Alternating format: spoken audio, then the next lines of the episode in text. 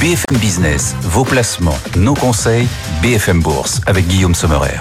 C'est votre floor, rien qu'à vous, votre salle de marché personnelle chaque après-midi, BFM Bourse. On va parler bien évidemment de la tendance ici en Europe. La, pause qui se confirme, on reste assez proche des records, mais enfin on est toujours en mode pause hein, sur le CAC 40, légère baisse du CAC et puis une valeur qui se distingue à la baisse aujourd'hui, on va beaucoup en parler.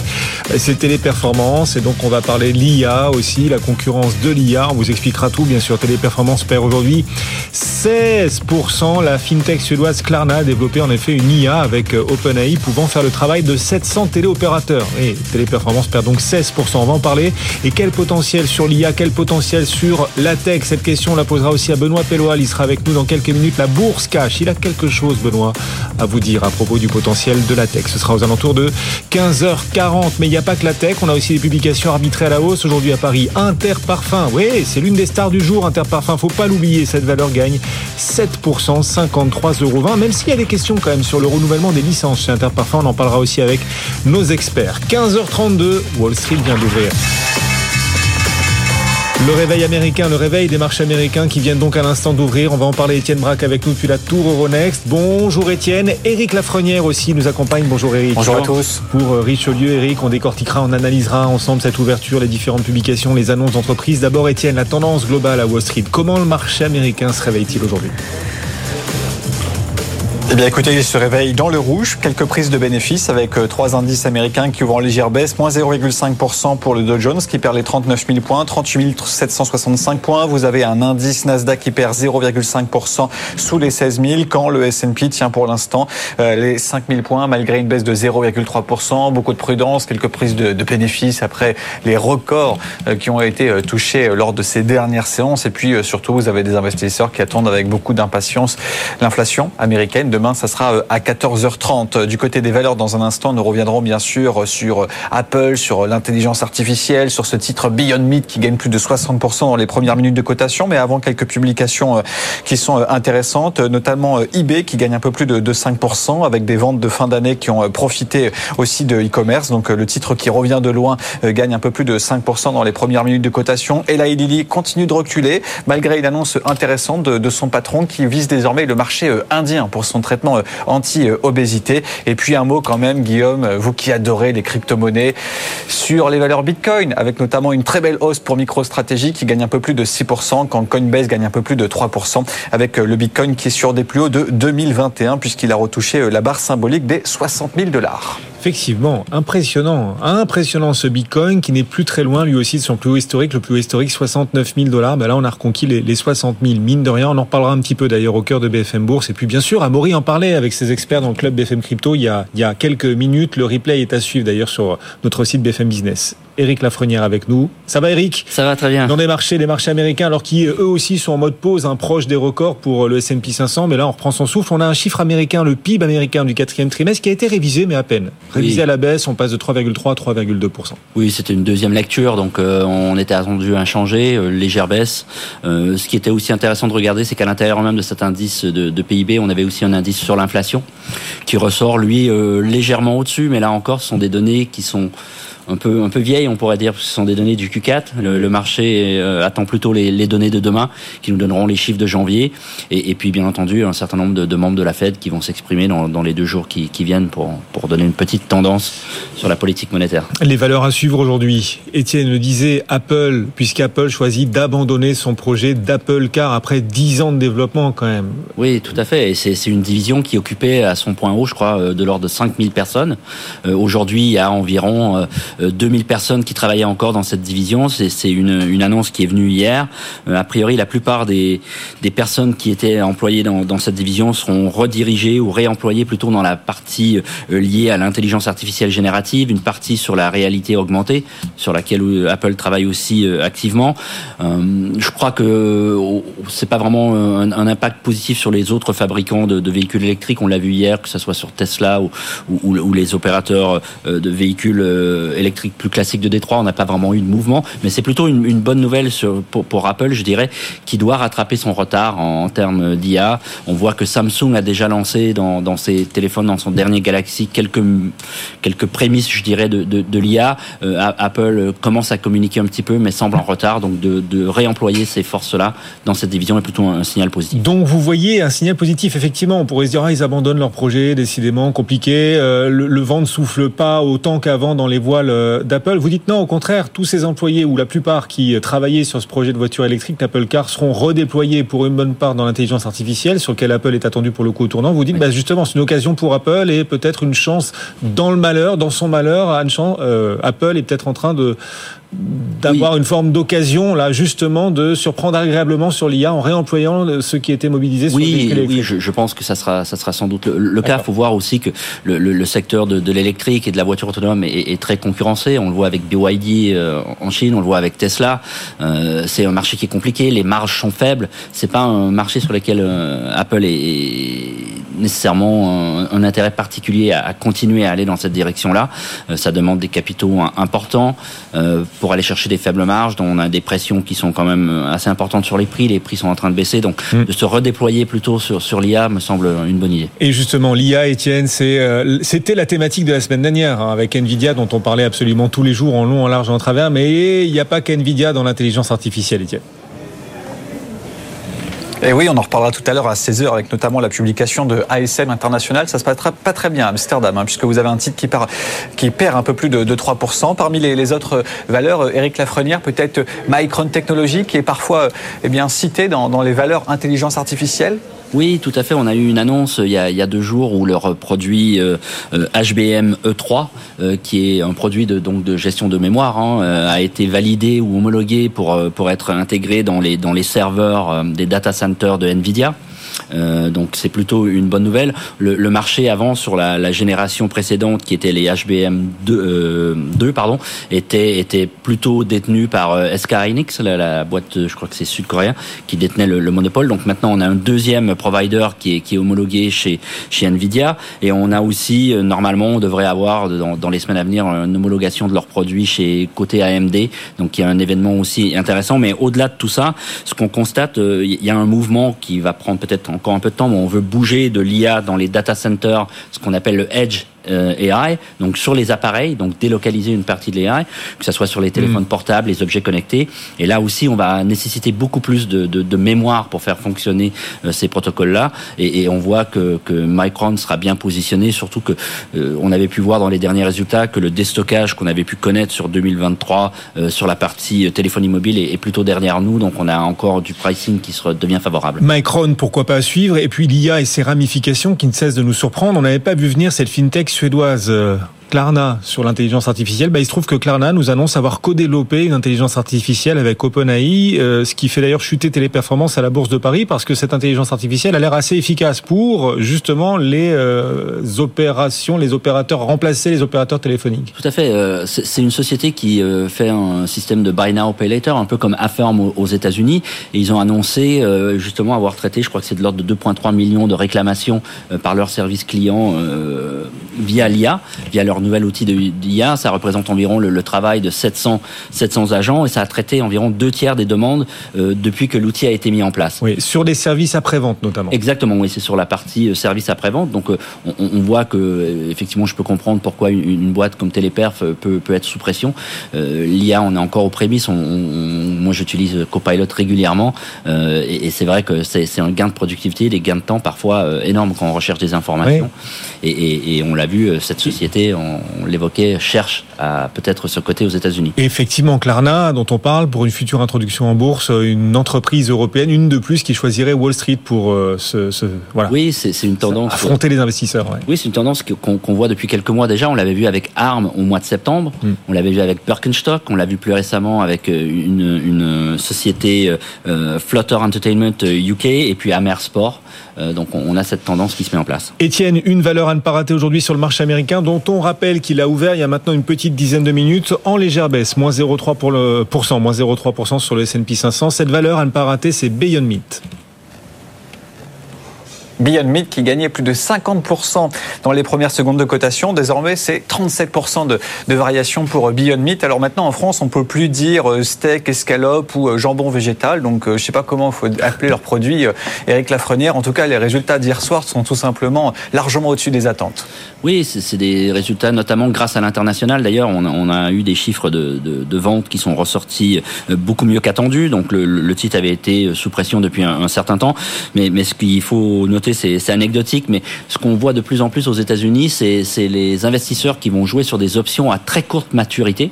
Et on l'a eu hier soir à quelques minutes de la clôture de Beyond Meat, où se sont échangés des, des options d'achat euh, avec un cours d'exercice de 12 dollars, alors que le titre se traitait autour de 7 dollars 35, je crois, maturité 1er mars, des options qui se traitaient à 5 7 cents. Et sur les cours d'ouverture d'aujourd'hui, euh, on parle de donc d'une progression d'environ de, de l'ordre de 1700 pour ah. ces options. Euh, donc on, voit, c'est quelque chose qu'on voit de plus en plus fréquemment sur des, des, très courtes maturités, sur des titres pas nécessairement très liquides aux États-Unis. Beyond Meat, on, rappelle ce qu'ils font? Oui, ce sont des, des viandes végétales. Je, c'est pas une société dans laquelle nous on, est investi. Euh, je sais qu'ils avaient eu par le passé des accords avec McDonald's. On voit que la demande n'est pas nécessairement. Les résultats sont mieux qu'attendus, mais les résultats sont quand même pas très très bons non plus. Il hein, faut le garder en tête. Il y a, il y a quand même euh, un manque d'appétit, je dirais, sans vouloir faire de mauvais jeux de mots pour pour leurs produits. Bon, un titre en hausse quand même de 38% sur le marché américain aujourd'hui. Merci beaucoup Eric. Eric Lafrenière, régulièrement à nos côtés, gérant action américaine pour euh, Richelieu. Vous serez à New York d'ailleurs dans quelques jours, Eric. Merci d'être passé nous voir sur le plateau de BFM Business et BFM Bourse. Etienne nous accompagne toujours depuis la tour Euronext Wall Street qui vient donc d'ouvrir. Vous avez vécu cette ouverture en direct comme chaque après-midi. On est en petite baisse sur le S&P 500 de 0,2%, sur le Nasdaq de 0,3% et à Paris, on est stable. À la Bourse de Paris, 7944 points. On reviendra sur Téléperformance, un lanterne rouge du jour à Paris, moins 14% bien sûr, tout au long de l'après-midi. Mais on va pas oublier les hausses. On en a quelques-unes intéressantes, notamment Interparfum, ce titre Interparfum qui gagne en ce moment 7%. Mais d'abord, 15h32, 42, 15h42, c'est le moment de la bourse cash. Benoît Peloil nous rejoint, directeur des investissements de Natixis Wealth Management. Bonjour Benoît. Bonjour Guillaume. Benoît, vous venez dire leurs quatre vérités au marché. Vous êtes sûr? Oui, oui. Alors que l'IA fait des misères à téléperformance aujourd'hui en bourse, vous venez nous parler de la tech américaine, qui selon vous en bourse, cette tech américaine ne doit plus faire peur. Vous dites, n'ayez crainte, pour la tech américaine 2024, ça va pas se passer comme, comme l'an 2000. Vous l'assumez Oui, oui, bien sûr. Parfaitement. N'ayez crainte pour la tech américaine, 2024 n'est pas 2000. Voilà votre message aujourd'hui au marché. Pardon Benoît, mais si vous ressentez le besoin de le dire, c'est qu'il y avait peut-être un doute sur le potentiel à venir, sur euh, un risque de bulle potentiel autour de la tech américaine. Ben, c'est surtout que, comme souvent, hein, on a des, marchés actions, alors en particulier aux États-Unis, hein, qui sont euh, sur leur plus haut historique, hein, en tout cas pas très loin.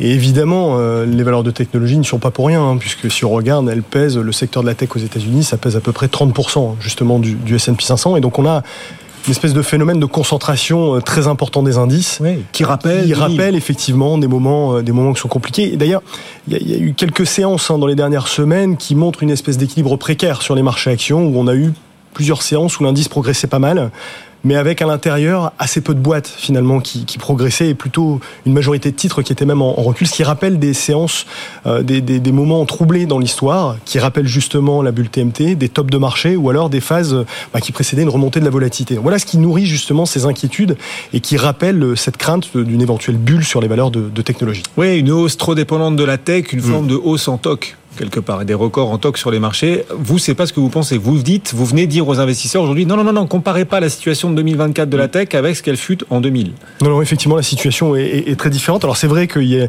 y, a un engouement hein, autour, en particulier de, de l'intelligence artificielle, mais qui est classique. Hein, à chaque fois qu'il y a une innovation technologique majeure, euh, tout le monde essaye d'en faire partie, euh, avec des comportements parfois un peu irrationnels. Mais en réalité, si on regarde euh, dans le détail, Contrairement à, à l'époque 99-2000, les valeurs de tech d'aujourd'hui sont parmi les sociétés les plus rentables de la planète.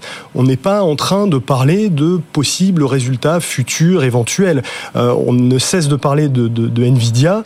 Euh, Nvidia, les milliards de résultats sont bien tangibles. On ne parle pas d'espérance de, de, revenus. Juste quelques chiffres pour, pour illustrer ça. Mais si on prend les, les, rien que les cinq GAFAM, donc maintenant il faudrait rajouter justement euh, Nvidia, hein, mais euh, ces, ces cinq sociétés représentent à elles seules au sein de l'intégralité du S&P 500 à peu près 20% du résultat. Euh, en termes de création de valeur, c'est également le principal moteur. Hein. Le, retour sur fonds propres pour, pour l'investisseur, il est de quasiment 25% sur ces sociétés, ce qui est plus de 10 points supérieur à la moyenne de l'ensemble de l'indice. En gros, depuis deux ans, si on retire la tech aux États-Unis, il n'y a quasiment pas eu de croissance, de croissance bénéficiaire. donc ça, c'est très différent de 2000. En 2000, la contribution résultat était bien inférieure à cela, avec pourtant des valorisations qui étaient nettement plus élevées qu'aujourd'hui.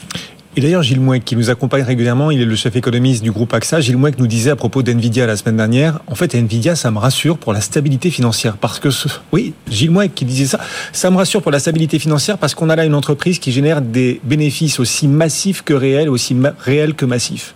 Voilà. Et donc, on est dans du dur et du tangible. C'est ce qu'il nous expliquait. Et donc, on se demandait au lendemain de la publication d'NVIDIA, le titre qui gagnait 15%, si on n'était pas dans une forme d'exubérance irrationnelle mm. des marchés. Il nous disait, sur les marchés, je sais pas, mais en termes d'entreprise, entreprise pure, on est plutôt dans quelque chose de réconfortant pour la stabilité financière mondiale. Mais non, mais c'est la principale différence avec ce qui s'était passé en 2000. On est sur, on n'est pas sur des performances qui reposent sur, sur du sable. On est sur quelque chose d'extrêmement solide.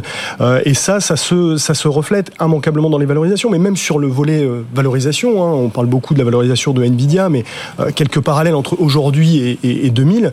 Euh, la situation est aussi très différente. Hein. On, a beau prendre en absolu en relatif, la valorisation, n'est pas aussi excessive que ce qu'on avait pu connaître en 2000. le ratio cours sur bénéfice de la tech, aujourd'hui aux États-Unis, il est autour de 25-30 fois. À l'époque, on était plutôt autour de 45-50 fois. Et même en relatif au reste du marché, la tech affiche une prime de l'ordre de 40%, voire un petit peu plus. À l'époque, on était à plus de 100% de prime. Rapport au reste du marché. Donc en termes de valorisation, même là-dessus, c'est difficile de faire référence à cette période de, cette période de la bulle TMT. 15h47 en direct, on est ensemble face au marché. Étienne nous appelle depuis la Tour Ronex, la salle de contrôle du CAC. Rebonjour Étienne, euh, on parle d'intelligence artificielle. Oui, à nouveau, aujourd'hui, à nouveau, toujours et encore l'IA, d'autant que c'est elle qui fait la loi sur les marchés. On le voit à travers une valeur en forte baisse aujourd'hui. Téléperformance souffre énormément, Étienne. Oui, au point que la valeur a été euh, suspendue ce matin après une baisse de quasiment 25% euh, sur les plus bas niveaux, moins 14% euh, désormais, avec en effet des, acteurs qui arrivent et qui, avec l'intelligence artificielle, arrivent à remplacer tout un tas de centres d'appel. Donc forcément, quand vous êtes un leader mondial comme Téléperformance, ça inquiète. 114 euros pour la valeur, on en reparlera dans un instant. C'est une très petite capitalisation du CAC 40, donc ça n'a pas d'impact sur l'indice parisien qui perd seulement 0,1%, 7941 points. Et comme hier et comme depuis le début de la semaine, le CAC 40 continue de sur performer Wall Street puisque vous avez trois indices américains qui perdent entre 0,3 et 0,6%. Effectivement, c'est à noter quand le CAC 40 surperforme et c'est encore le cas cet après-midi. Étienne, vous n'hésitez pas à nous rappeler dès que vous le souhaitez. Euh, Benoît, téléperformance moins 14%, parce qu'on a cette IA qu'on n'avait pas vu venir d'ailleurs d'un acteur euh, pas spécialement connu dans l'intelligence artificielle, loin de là. C'est une fintech suédoise, elle s'appelle Klarna et Klarna annonce avoir co-développé avec euh, OpenAI une IA qui, d'après Klarna, est capable de faire le travail de 700 téléopérateurs. Voilà à elle seule. Bah, 700 téléopérateurs. Évidemment, du coup, Téléperformance réagit et perd 13%, parce que c'est le business de Téléperformance là, qui va se trouver concurrencé. Une ramification de plus de l'intelligence artificielle, c'est comme ça qu'on peut résumer l'espèce de surprise du jour autour de l'annonce de Klarna Oui, et ce type de mouvements euh, seront probablement amenés à se répéter à l'avenir. On est en plein cœur de ce qu'on appelle ces phénomènes de, disruption euh, technologique, avec à la fois, ben, d'un côté, évidemment, on en parle souvent, les grands gagnants de ces phénomènes de disruption, on évoquait Nvidia, et puis à l'inverse, ben, il y a celles qui sont menacées si elles ne parviennent pas à s'adapter et qui risquent de faire, euh, faire figure de victimes face à cette, cette disruption technologique. il faut bien avoir en tête que l'intelligence artificielle, c'est quelque chose qui va bouleverser l'économie au cours des années qui viennent. Hein. On estime, d'après les économistes, qu'à peu près 10% des emplois seront complètement substitués par l'intelligence artificielle et à peu près 60% des emplois qui seront considérablement améliorés par l'intelligence artificielle. Donc vous imaginez l'impact que ça va avoir en termes de business model pour tout un tas d'entreprises. Certains vont en profiter, d'autres vont justement, justement en souffrir. Bien sûr. Et la tech américaine est aux avant-postes. Alors vous parlez des 7 magnifiques en nous expliquant, et c'est votre propos aujourd'hui aux investisseurs, c'est le message que vous voulez leur faire passer. On n'est mm. pas comme en 2000. Là, les, bénéfices sont là, les 7 magnifiques, la tech américaine sont très solides. Sauf que depuis le début de l'année, euh, on a 3 des 7 magnifiques qui reculent en bourse. Mm. Apple recule en bourse depuis le 1er janvier, mine de rien. Tesla recule en bourse. Alphabet, la maison mère de Google, aussi recule en bourse depuis le 1er janvier. Est-ce que c'est pas le signe quand même de première brèche? Si, alors le, Le sujet, c'est qu'il faut distinguer euh, le scénario type 2000 et l'éclatement d'une bulle, qui est un scénario finalement assez catastrophique en réalité pour les marchés, et probablement ce qu'on voit là, bah, la vie dans l'avancée dans le cycle de vie d'une entreprise, c'est qu'à un moment ou à un autre, effectivement, on a des attentes toujours plus importantes sur les résultats de ce type de société. Euh, elles ne vont pas être capables de battre les attentes en permanence. Il y aura immanquablement euh, des déceptions, et c'est pour nous justement plutôt un risque de consolidation, voire de correction qu'on a sur ces entreprises, beaucoup plus que le risque d'éclatement d'une bulle qui viendrait considérablement dégonfler les valorisations pendant une période prolongée. Si bulle il y a, enfin c'est la définition d'une bulle, on le saura mm. qu'après, on le saura qu'une fois qu'elle aura éclaté, ou on est vraiment certain aujourd'hui que ce n'en est pas une et on peut le, le dire en amont avant que si bulle il y avait, euh, on aurait une forme d'éclatement. Vous êtes certain qu'on n'est pas en bulle sur la tech américaine aujourd'hui? On peut jamais être certain, bien évidemment, mais en tout cas, on n'a pas les, les phénomènes d'appétit pour le risque excessif qu'on a pu connaître et qui sont caractéristiques des phénomènes de bulle. Hmm. Un, dernier exemple hein, pour illustrer cela, mais euh, on est face à une sous-performance très nette des petites et moyennes capitalisations aujourd'hui, à peu près partout, et c'est particulièrement vrai aux États-Unis. Euh, ça, c'est pas le reflet d'un appétit pour le risque complètement débridé de la part des investisseurs. C'est précisément ce qu'on avait vu en 99, avant l'éclatement de la bulle TMT. Les derniers mois de la formation de cette bulle TMT, on avait eu une surperformance massive justement des petites valeurs sur des bases assez peu solides en réalité. Mhm. Et c'est justement ça, c'était un des indicateurs importants qu'on était dans une phase de bulle. On ne l'est pas. Aujourd'hui, il y a une vraie discrimination opérée entre les titres de bonne qualité et ceux qui sont un peu plus en difficulté, qui est réalisé par les investisseurs. Et c'est une autre différence par rapport à, 2000, un autre signe à vos yeux euh, qu'on n'est pas mm. en bulle. Hein. Les petites valeurs et les moyennes valeurs, toujours pas euh, en ascension, toujours pas en, mm. en hausse sur le marché, restent en souffrance. Le marché reste discriminant et exigeant. Du coup, euh, ce surpoids de la tech aux États-Unis, à Wall Street, euh, cette dépendance quelque part vis-à-vis des, des sept magnifiques, il faut s'en réjouir en se disant elles ont l'avenir devant elles, elles font des bénéfices, ou il faut quand même s'en inquiéter? Parce que c'est vrai que la concentration, ce type de concentration, on l'avait quand même aussi vu en 2000. Exactement, on, voit régulièrement ces phénomènes de concentration. Ça rappelle pas forcément de bons souvenirs. C'est souvent associé à des tops de marché ou, une remontée de la volatilité. Nous, ce qui nous préoccupe le plus à travers le poids de ces entreprises, euh, c'est surtout euh, l'impact macroéconomique en réalité. Il faut bien avoir en tête qu'aux États-Unis, 60% des ménages détiennent des actions et que euh, une déception sur une société qui pèse aussi lourd peut entraîner justement bah, l'ensemble des marchés actions dans une phase de, de, de correction. Et justement, de par les effets autoréalisateurs, les effets richesse sur les ménages, bah, pourraient justement mettre à mal ce scénario euh, euh, assez consensuel aujourd'hui de soft landing, voire même de no landing. Et donc c'est plus ça qui nous préoccupe fondamentalement sur le secteur de la technologie. Mm. On a encore des leviers. C'est un secteur qui a changé de statut, qui offre une grande qualité et une visibilité, et qui euh, bah, justement en, plus dispose d'un boulevard en termes de réduction de coûts pour justement protéger ses résultats dans un environnement plus adverse. Et à venir devant nous sans doute des baisses de taux qui pourraient aider aussi. Qui serait un soutien puissant effectivement au secteur. plus effectivement. Benoît Peloil avec nous aujourd'hui pour Natixis West Management. Merci beaucoup Benoît d'être passé nous voir. Vous parlez cash aux investisseurs aujourd'hui. Non, nous ne sommes pas en 2000, la tech US. N'en ayez pas peur comme vous pouviez peut-être en avoir peur en 2000. La situation aujourd'hui est bien différente d'à l'époque. Merci beaucoup Benoît. Le CAC 40 est en petite baisse mais à peine de 0,03%. On vous interroge aussi sur nos réseaux sociaux à propos d'Apple. Si vous êtes abonné à notre fil LinkedIn ou notre fil X, vous pouvez vous abonner bien sûr si vous n'êtes pas encore. On vous parle d'Apple qui renonce donc à son Apple Car, sa voiture électrique, son projet Titan. C'est ainsi que Apple l'avait baptisé. Et on en profite pour vous demander si les voitures électriques en bourse, bah, vous avez envie d'y aller. Et si vous y allez, si vous y allez avec l'accélérateur ou au contraire les deux pieds sur le frein, continuez de voter. Apportez-nous vos arguments en commentaire, on rebondira dessus notamment à partir de 16h30 avec l'ensemble de la famille BFM Bourse, les véhicules électriques en bourse. Est-ce que ça vous attire ou est-ce que vous vous en méfiez désormais? Vos commentaires sont tous les bienvenus bien sûr. 15h53, le CAC fait mieux que Wall Street, Wall Street recule, le CAC est stable. BFM Bourse, Culture Bourse.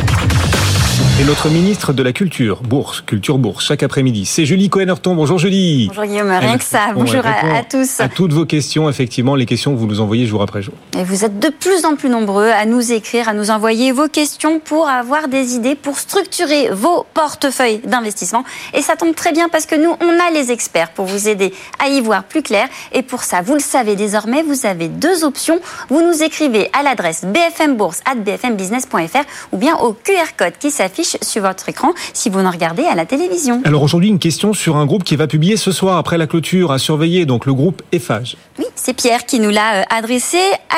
Pierre, il veut savoir ce qu'il faut penser d'Eiffage, puisque Eiffage qui a donc conclu quand même beaucoup de contrats ces derniers mois et dont le chiffre d'affaires a augmenté, hein, plus de 7% l'an dernier.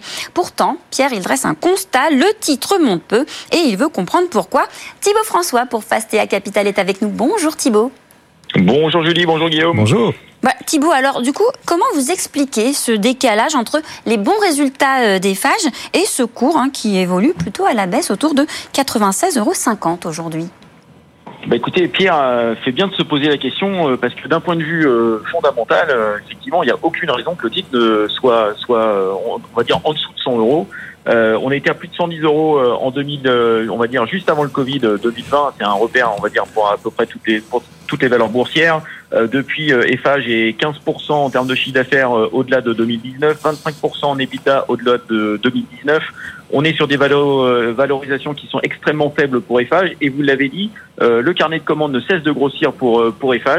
Euh, les marges sont au rendez-vous, euh, donc tout va bien pour Eiffage et, c'est ça le, problème, c'est que Eiffage n'est pas une valeur du luxe, n'est pas une valeur technologique et donc aujourd'hui bah, ça a peu d'intérêt en bourse. Donc c'est pour ça que je pense que le titre réagit plutôt mal depuis euh, depuis 2019, mais en tout cas les fondamentaux sont extrêmement solides pour pour le groupe Eiffage. Alors du coup des fondamentaux solides, est-ce qu'on y va quand même? Clairement oui, clairement oui. Alors je, je, je n'aime pas forcément acheter la veille d'une publication et encore moins quelques heures avant une publication. Mais effectivement, Eiffage, c'est un super dossier. Les ratios de valorisation sont extrêmement faibles.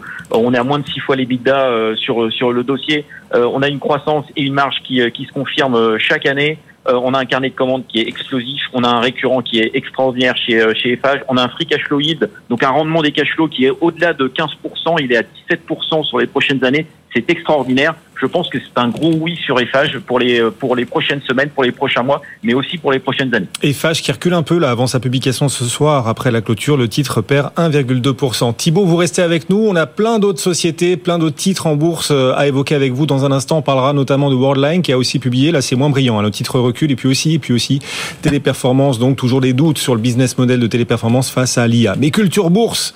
Au-delà de nos réponses aux questions que vous nous envoyez, vous tous qui nous suivez, Culture Bourse, c'est un vrai moment de pédagogie et de culture boursière, Julie. Et notre pédagogue aujourd'hui, c'est Saïd Belmachir. Bonjour Saïd.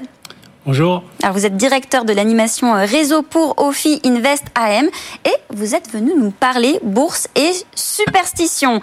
Parce que oui, alors faut le reconnaître, hein, en bourse, on se retrouve avec un langage assez varié de croyances populaires. Et la grande question est bien, est-ce qu'il faut vraiment s'y fier? Allez, on commence tout de suite avec vendredi 13. Vendredi 13, effectivement, a, une expression qui donne des frissons. Euh, il faut savoir que la superstition, ce n'est pas l'apanage des marchés financiers. C'est dans la vie de tous les jours. Euh, d'ailleurs, en venant euh, vous voir, j'ai croisé un chat noir, je suis passé sous une échelle, j'ai failli casser un miroir. Bref, je touche du bois. J'espère que ça va bien se passer. Et la question, elle est légitime. Hein. Le vendredi 13, est-ce que c'est un bon ou un mauvais jour en termes d'investissement sur la bourse? Je vais vous répondre tout de suite, c'est un jour comme les autres toutes les études le montrent, que ce soit sur le CAC 40 depuis sa création en 1987 ou sur le S&P 500 sur des périodes longues de 50 ans. Les vendredis 13, ça ne rapporte pas plus que les autres jours en moyenne et ça ne rapporte pas moins. Ça marche pour les jeux de hasard. C'est vrai que quand on joue au loto, on voit que le vendredi 13, c'est un jour qui est très joué, mais rien à voir avec la bourse qui n'est pas un jeu de hasard. Bon alors, premier mythe euh, cassé, ça euh, c'est fait. Bon, on va passer au rallye de fin d'année. Bon, l'année dernière, on en a eu un beau quand même de, fin, de rallye de fin d'année, donc on peut y croire. Alors on peut y croire, oui. Euh, là, pour le coup, ça se vérifie. Le mois de décembre, il faut le savoir, c'est le meilleur mois boursier de l'année depuis toujours, ça se vérifie. Alors il y a deux raisons. La première, c'est de la finance comportementale. C'est que bon, ben, c'est la fin de l'année. Euh, on sait que les fêtes approchent. On a le moral. On a envie d'acheter des actions. On a envie d'investir.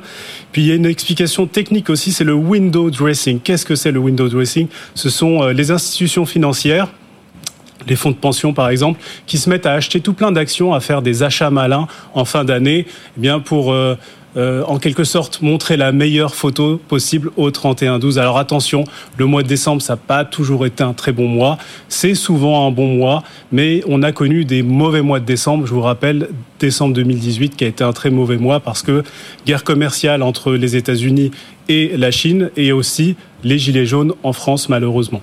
Bon, un mini dernier en 15 secondes pour la suite, cette histoire de quatre sorcières. Allez, en 15 secondes, les quatre sorcières, n'imaginez pas euh, des dames arrivant avec des balais. Euh, c'est tout simplement euh, une période à la fin de chaque trimestre, le troisième vendredi du dernier mois de chaque trimestre, très exactement, donc mars, juin, septembre, décembre, vous avez quatre très gros contrats. tr- quatre très gros produits dérivés qui arrivent à terme, qui se débouclent. Et au moment de ce débouclage, comme ça se fait un petit peu en même temps, vous avez plus de volatilité, vous avez donc plus de volume aussi. Euh, dans le temps, hein, quand ça se faisait vraiment en même temps, euh, on avait parfois des mauvaises journées, mais finalement, on se rend compte que cette tendance, tendance s'est un petit peu estompée parce que euh, la programmation des algorithmes fait que tout ne se superpose plus comme avant aujourd'hui. Donc les, les quatre sorcières ne sont plus, donc du balai, les quatre sorcières. Merci beaucoup euh, Saïd Belbachir pour Ophi Invest AM et on vous retrouve très prochainement pour un nouveau moment de pédagogie. Culture Bourse, voilà, la pédagogie financière chaque jour aux alentours de 15h50 à retrouver aussi euh, sur euh, nos plateformes digitales et Partout. en replay partout. Julie Cohen-Horton et ses experts. Merci Julie. Merci Guillaume. À demain pour de nouvelles aventures. Merci beaucoup Saïd. Bon retour. Merci. Le CAC 40 est toujours quasi stable. On fait mieux que Wall Street qui recule un tout petit peu. On va se rebrancher à la séance du jour dans un instant, dans moins de deux minutes. Vous pouvez nous suivre aussi sur bfmbourse.com et cet article consacré à Worldline avec une croissance encore décevante, des cibles sans saveur pour la suite. Worldline signe un des plus forts replis du marché à la Bourse de Paris. L'article est consultable bien sûr. On se retrouve dans un instant. À tout de suite.